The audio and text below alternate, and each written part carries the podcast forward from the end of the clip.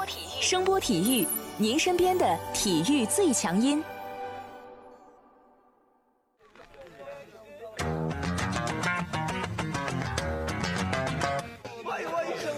Yo yo, it's boogie time，come on, let's swing it, alright? 看 NBA 风云，聊 NBA 故事，这里够有趣，这里够专业，没错，这里就是大话 NBA。I be the show, make a room, shaking, shaking it down. I be the nigga with a high profile. Everybody come on, we be the shakers with a crazy style. And then shocking the world, cause we the flow, shake his speed, make us rockin' the city. 欢迎大家来继续收听我们的大话 NBA 节目，我是有才哥。大家好，我是小老弟。上周随着湖人四比一战胜掘金，凯尔特人将系列赛的大比分扳成了二比三。整个 NBA 的季后赛即将迎来最后的高潮。这四支球队，咱们姑且不论成败，我觉得在本赛季的分区决赛中，都给球迷们带来了非常高质量的比赛。本赛季的季后赛总体来说应该是有一种百花争鸣的状态，你不像前几年西部基本上就是勇士的天下，也鲜有个别球队能向他们发起挑战。东部呢，以前则是詹姆斯的天下。进入分区决赛的四支球队其实都有自己非常鲜明的烙印和风格，甚至包括在半决赛中被淘汰的一些球队也是非常具有特点的。节目一开始呢，咱们还是先聊聊还在进行的东部分区决赛啊。凯尔特人在上周六打出了东决系列赛中最好的一场表现，成功的将大比分追至了二比三。在大家听到我们这期节目的时候，双方的第六场交手可能已经开始了。不知道凯尔特人能否再接再厉，将整个系列赛拖入到抢七啊？不管结果如何啊，我觉得东部这两支球队都是绝对够格进入总决赛的球队。两支球队的防守呢都是非常的强硬，而且呢都具有自己的特点。你比如热火令人印象深刻的这个联防，凯尔特人极具天赋和侵略性的轮转防守。我们常说的一句话啊，防守赢得总冠军。其实，在今年的季后赛里面，这句话演绎的非常淋漓尽致啊！不光是东部的这两支球队，其实西部的掘金和湖人也是通过自己在防守端的表现，接连战胜了强大的对手，最后会师在了西决。大家都知道，这个赛季啊，因为一些客观的原因嘛，跟往年的季后赛不太一样。你比如没有这个实质上的主客场区别，比如球队都集中在了这个园区里面，球员可能更容易的到现场去直观的观看这个潜在对手的比赛，去研究对手，去刺探信息，甚至说大家都同住在一间酒店，这是以前可能不可能发生的事情啊，搞不好吃饭的时候都能碰上啊。但纵观打进东西部决赛的四支球队啊，他们的共同特点都是有非常好的整体性，球队呢有比较成熟的攻防体系，教练员的水平呢也都非常高，而且呢没有一支球队是在打纯明星球的。即使像湖人拥有浓眉和詹姆斯，我们其实也很少在目前的季后赛中看到大量的清空一侧的单打战术。而且呢，今年季后赛里，凡是球队体系不成熟或者说过于依赖球星发挥的球队，无一例外全部都倒了。甚至包括猛龙和雄鹿这种有非常成熟体系、阵容非常合理的球队，也都止步于次轮。打到东西部决赛的这四支球队，在防守上又有截然不同的风格。热火经过今年的季后赛，几乎成了现在团队篮球的代名词，大有取代马刺的这个势头啊！而且呢，他们大量的使用联防，不断的冲击着球迷们的感官。凯尔特人呢，则是典型的小阵容，依靠他们快速的轮转、比较均衡的个人防守能力、防守到位率去给对手施压。掘金和湖人则是围绕着两个非常明确的强点来打造自己的防守体系。两支球队呢，又拥有非常出色的内线防守支点，同时又能摆出机动性非常强的小阵容进行轮转换防。热火无疑是季后赛里面依靠防守最成功的球队啊。NBA 呢，因为受制于这个防守三秒的规则啊，实际上是对于球场篮下和下线防守的队员是有极高的要求的。球员得非常注意出圈和回到防守位置的节奏和时机。但斯波尔斯特拉对于联防的使用，从整个季后赛来看是非常成功的，不但淘汰了雄鹿，还在分区决赛里面呢把凯尔特人逼上了绝路啊！而且很可能大家听到节目的时候，已经彻底把凯尔特人一脚踹下去了。这么没有自信啊！啊，在东决里面啊，热火的联防策略其实充满了细节。斯帅呢，对于球员的选择和落位要求完全不一样。比如他在二三联防站位的时候，上线最常使用的三个人是巴特勒、克劳德和小德里克琼斯，因为这三个人拥有热火最好的移动能力和身体天赋，适合去对对手外线来进行扫荡。而像邓肯·罗宾逊、西罗这些防守能力比较差的人，则是更多的被放在下线两侧的位置。其实，在热火打盯人轮转的情况下，热火的很多球员还是存在防守上的一些能力的缺失的。比如你刚才提到的这个邓肯·罗宾逊、西罗，以及板凳上的纳恩，甚至奥里尼克。但通过联防，斯波尔斯特拉最大程度的去减少了他们这些人被直接暴露在对手强点面前的这个机会和时间啊。而且呢，斯帅在后来的系列赛里面启用了基本上没怎么登过场的这个所罗门希尔。所罗门希尔其实是一个以防守起家，并且因为防守拿到大合同的球员。在联防的站位里，我们可以看到啊，在前面登场的两场球里面，斯帅是把他放在了下线的防守位置，避免让他去跟上线对手移动能力比较强的这些持球点去硬碰硬。这些细节都展现出了斯帅对于球队的把控和支配能力。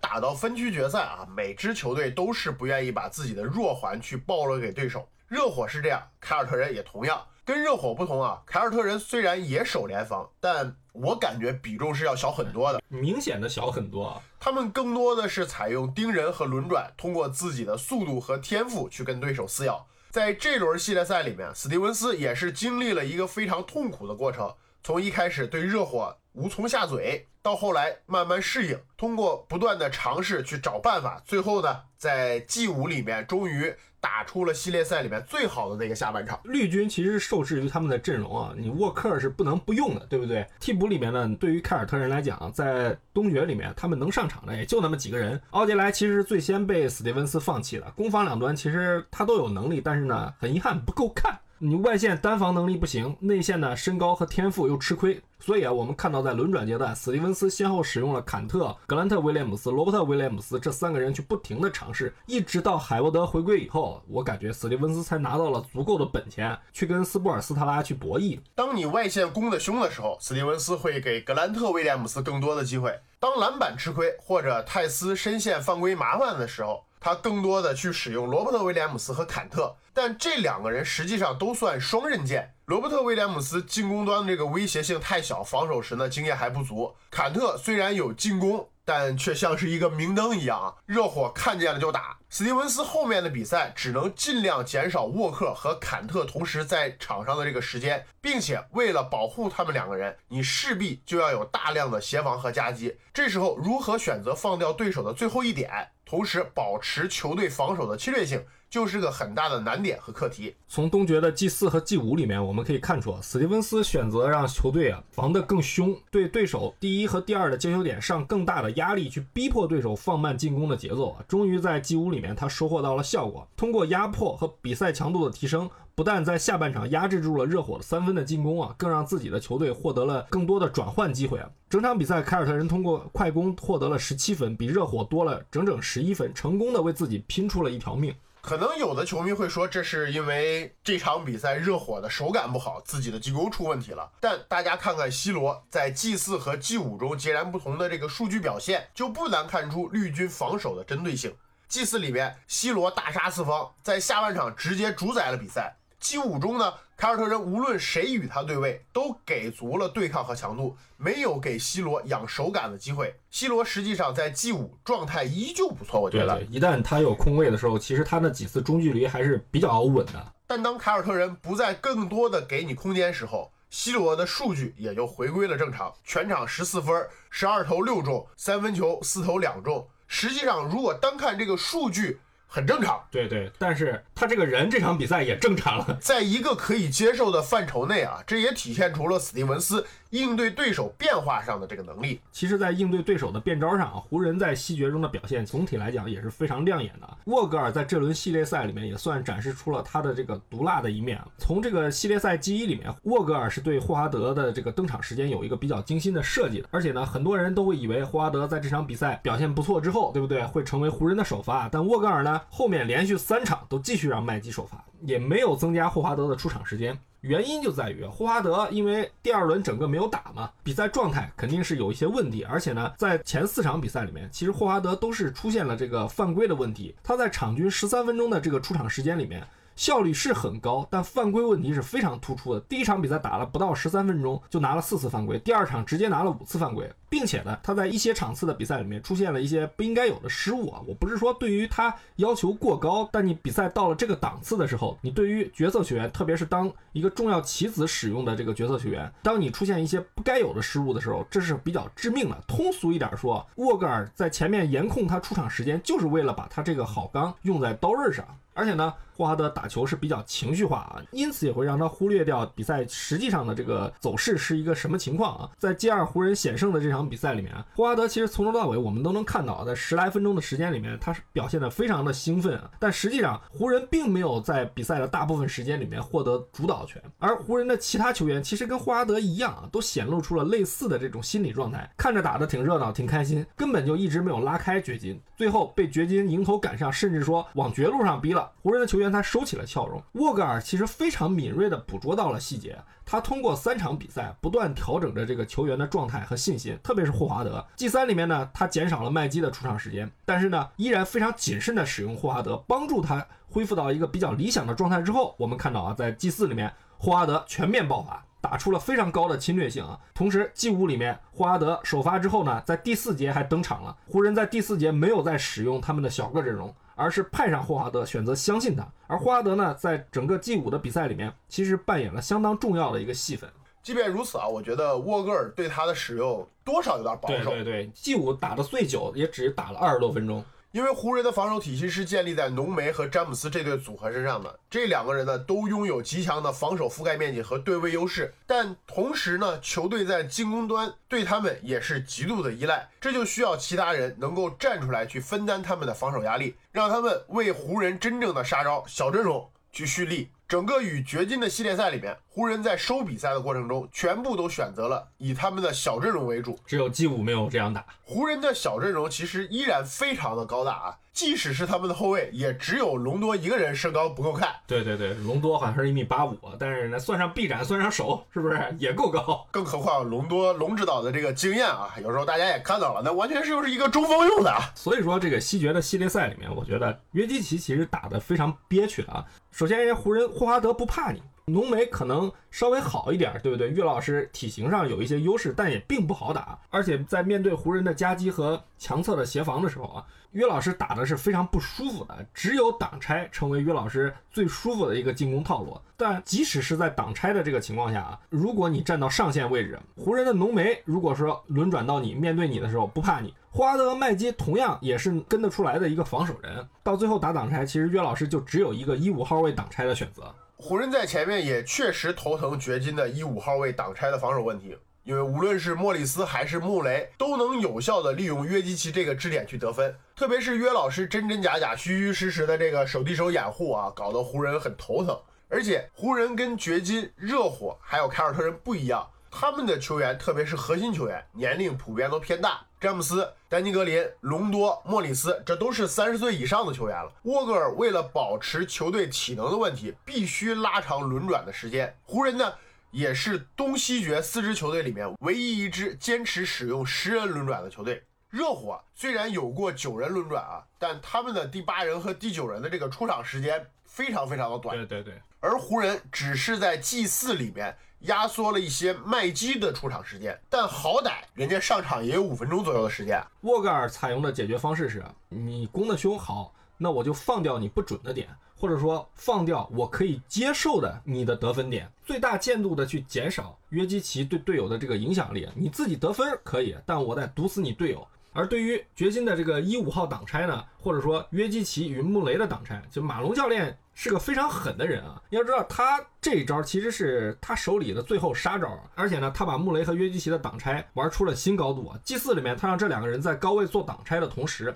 剩下三名球员全部压到这个底线位置啊！你湖人不是上小阵容机动能力强吗？我让我这两个人离你们远一点，画出了整个三分线一直到篮下的这个区域，对不对？反正你又不守联防，我看你怎么补，我看你怎么夹击。你下线的防守人敢过来，那么你在篮下的位置就是两个人防我三个人。你不过来，那咱们就二打二。有本事你让浓眉跟出来。讲真的啊，这招真的够狠啊！但沃格尔呢，也是个狠人。玩出了卢员外的绝学，那就是有事儿咱找詹姆斯，让阿 king 承担了盯防穆雷的任务啊。虽然有消息说是阿 king 自己主动要求的，不管怎么回事啊，场上就是詹姆斯在防穆雷，莫格尔呢，他安排莫里斯去打五，对约基奇，你不是高位挡拆吗？那我也送给你个难题，两个人都有身高，都有对抗，移动也还可以，那来吧，互相伤害。就是意思就是你想跟我换浓眉是不可能的，对不对？这两个人的配合呢，也算是天衣无缝。一旦约老师挡住詹姆斯，那莫里斯就采用换位延误，詹姆斯则第一时间后撤到穆雷的行进路线上落位，莫里斯呢再立刻回追约老师，利用的就是詹姆斯出色的大防小的能力，抓的呢就是约基奇速度慢的这个空档，让莫里斯在做出对穆雷的延误后有回追的空间。结果大家都看到了啊，就是掘金最后几个回合的一五号位挡拆。打不出来太多的效果，被湖人收了比赛。到 G 五的时候呢，其实双方已经是完完全全的一点儿能遮能掩能藏的东西已经没有了。湖人也看出来，对不对？你掘金就是依靠着这个约老师，所以呢，我上来就想办法去不断的找你约老师的麻烦。这约老师呢，也就是倒霉，很快就三犯了，在第二节。好，你一下去，穆雷最强的进攻支点没有了。那我湖人怎么办呢？你只要接球，我就对你进行提前的夹击，迫使你莫雷去出球到其他的这个进攻点。这轮系列赛里面啊，掘金有两个发挥非常不错的角色球员，一个是就是格兰特，另外一个就是莫里斯。但这两个人与其说是他们发挥不错，我觉得不如说是他们是湖人选择性可以接受的掘金得分点。而且呢，沃格尔通过就是前面四场比赛对于霍华德的这个状态的这个培养啊，我们可以清楚的看到，霍华德在 G 四和 G 五这两场比赛里面，首先一点，他的犯规控制的很好；其次就是霍华德整个在篮下的这个防守的状态，特别是在对方通过挡拆换人之后，面对对方小个进攻球员的时候，霍华德也圆满的完成了球队交给自己的任务啊。所以说，我觉得这也是沃格尔在整个这个系列赛里面出招最为成功的一点，他把这个霍华德一个曾经的最佳。防守人，但现在也是已经跟自己的巅峰相差甚远，拿着非保障合同的一个老将，硬给用出了一千五百万的这个效果。应该说，整个西决啊，湖人几乎利用好了自己手中所有的牌，针对性的打到了掘金所有的痛处。比如，他们利用浓眉对掘金四号位上的压制，利用隆多的支配球能力与掘金在二阵容展开对攻。最大限度的拉长自己的轮转阵容，去不断的跟掘金消耗做加减法，这都展现出了沃格尔对这支球队强大的支配能力。麦克马龙和他的球队呢，其实在这轮系列赛里面虽然输球了，但总体来说，这位教练表现也是非常可圈可点的。说到根儿上，并不是说实力不行，而是说掘金跟湖人存在一个对位的问题。你遇到了一个风格有些相克的对手，那你只能说有点倒霉啊。你首先就是刚才有才说的。四号位上，掘金没有人能跟 AD 对上。米尔萨普就无论在外线还是在低位，他面对浓眉，在整个系列赛里面实际上是一点办法都没有的。他一被打下去，掘金没有办法，你只能上格兰特。格兰特无论从体型再到经验，其实是无法跟这个浓眉去抗衡的。而且呢，更重要一点什么？格兰特还有很重的防守詹姆斯的任务，他是掘金防守詹姆斯的第一人选。在 G 四里啊，就是因为这个犯规的问题，马龙无奈的使用格兰特去对上 AD 啊，上克雷格去对位詹姆斯，结果呢，球队直接从漏一个点。变成了被湖人双管齐下，这说到底就是一个对位的问题，你对不上。而你看湖人这边，我无论是上霍华德，还是说效果不太好的麦基，我总有人能跟你的约基奇对上，去解放我自己 AD 这个强点啊。这也就让掘金他们最好的这个进攻点约基奇被湖人的内线群逮了个正着，自己手里剩下的牌里面，你普拉姆利肯定他的能力在这种级别的比赛里面是不够看的。呃，哈里斯呢也是被湖人的几个后场吃的死死的，唯一能打的牌。就是他们身边的这个穆雷和莫里斯。这个莫里斯啊，说到底，人家就是个替补，最多算到第六人，就跟小波特一样，对，是能得分。但你上了，人家湖人不怕你啊。但你不可能打太久的，我能惩罚你的人太多了。你系列赛打到现在，这个掘金被淘汰，有很多场比赛，掘金是跟湖人战到了最后，输的球也算是惜败，输球只能说明湖人打得更好。防你防得更到位，但马龙教练的球队在西决里面已经向我们展示出了他的篮球思想和执教能力。掘金也确实是一支相当有潜力的球队。要知道，这是他们完成重建后已经连续两年重回季后赛了。今年更是击败了夺冠大热门快船，更进一步的来到了西部决赛。抛开这轮系列赛的结果，马龙。约基奇、穆雷他们组成的这支球队，我觉得是非常成功的。不光约基奇和穆雷今年成功，我觉得像掘金的几个年轻人，莫里斯、格兰特，其实都算是他们的收获。你包括小波特，他存在防守的问题，但他在进攻端也展示出了天赋。我觉得这对于掘金来说，虽然没能更进一步，很可惜，但这些收获，我觉得对于掘金来说，可能对于未来来讲是一个更重要的财富啊。而且呢，从掘金以及其他三支球队身上，我们能看到啊，这个季后赛是一个跟以往年来说有点不太一样的季后赛。之前的几个赛季里面，除了猛龙外，基本上分区冠军和总冠军，咱们说的不合适一点啊，都是球星抱团的球队，对不对？但这个赛季呢，我们看到更多的球队是开始依赖体系、依赖防守，不再是看这个球星的个人表演，不再是这个球星的独舞。季后赛中呢，呈现了更多篮球运动本身更纯粹的一些魅力。而且我觉得今年的季后赛之后，很多被淘汰的球队，特别是成绩不尽如人意的球队，以及那些正在重建的球队。还有选帅的球队，对对对，可能他们都会开始去思考自己未来的建队方向和思路。对，因为东西决里的四支球队全都是阵容非常合理、深度很好的球队。你明星的作用固然重要，但同样你也要看角色球员的发挥啊。教练对于球队体系的建立和调教，这也是猛龙队的纳斯教练获得高薪续约，多诺万迅速在公牛上岗的一个重要的原因啊。总体来讲，我们通过今年的季后赛可以看到这么一个趋势啊。那么问题来了，在我们节目播出的时候啊，湖人已经率先进入到了总决赛，热火和凯尔特人可能会在我们节目播出之后产生一个结果，或者还留有悬念。讲真的，我说这话你可能不太信啊。比赛打到这个份上，我其实更希望热火去碰湖人。抛开你的这种个人因素和个人意愿，我是真心的，我是真心的，我是真心的啊！不管怎么样，就是。一个问题，那么作为湖人面对刚才我们说到了，同样防守很有特色、防守很有章法、很有条理的热火，还是凯尔特人，无论谁进，如何去破解对方的防守，如何发挥自己最大的优势呢？这就是为什么我更希望这个热火进总决赛啊，因为热火的防守是本赛季我觉得季后赛里所有球队里面最有特点的一个球队，而且呢，之前他们面对的对手，你像雄鹿是拥有字母哥的，对不对？雄鹿没破掉。凯尔特人反正磕磕绊绊，不管周一比赛到底什么一个情况，呃，我觉得啊，凯尔特人基本上也就打到极限了。但湖人不一样，湖人有联盟最好的一个四号位，这是凯尔特人不具备的东西。湖人又拥有詹姆斯这样一个联盟最好的球星，所以我觉得我特别想看看，就是说沃格尔在面对热火的时候，他会如何破解热火的防守方式，如何利用湖人自身的优点去打破热火的这个防守壁垒，而且呢。其实湖人打热火比较有意思的就是因为詹姆斯和热火的这个渊源。你想想，沃格尔当年是在这个印第安纳被詹姆斯和热火给打散的，而当时的主教练就是斯波尔斯特拉吧。时隔多年，詹姆斯已经离开了热火，而沃格尔却成为了湖人的主教练。这次斯波尔斯特拉将面对自己曾经的弟子和曾经的对手，我觉得这也是一个挺有意思的看点。嗯，那不管怎么样，就让我们去期待着总决赛的到来吧。好，这一期的大话 NBA 节目就跟大家聊到这里，感谢大家的收听，我是有才哥，感谢大家收听，我是小老弟。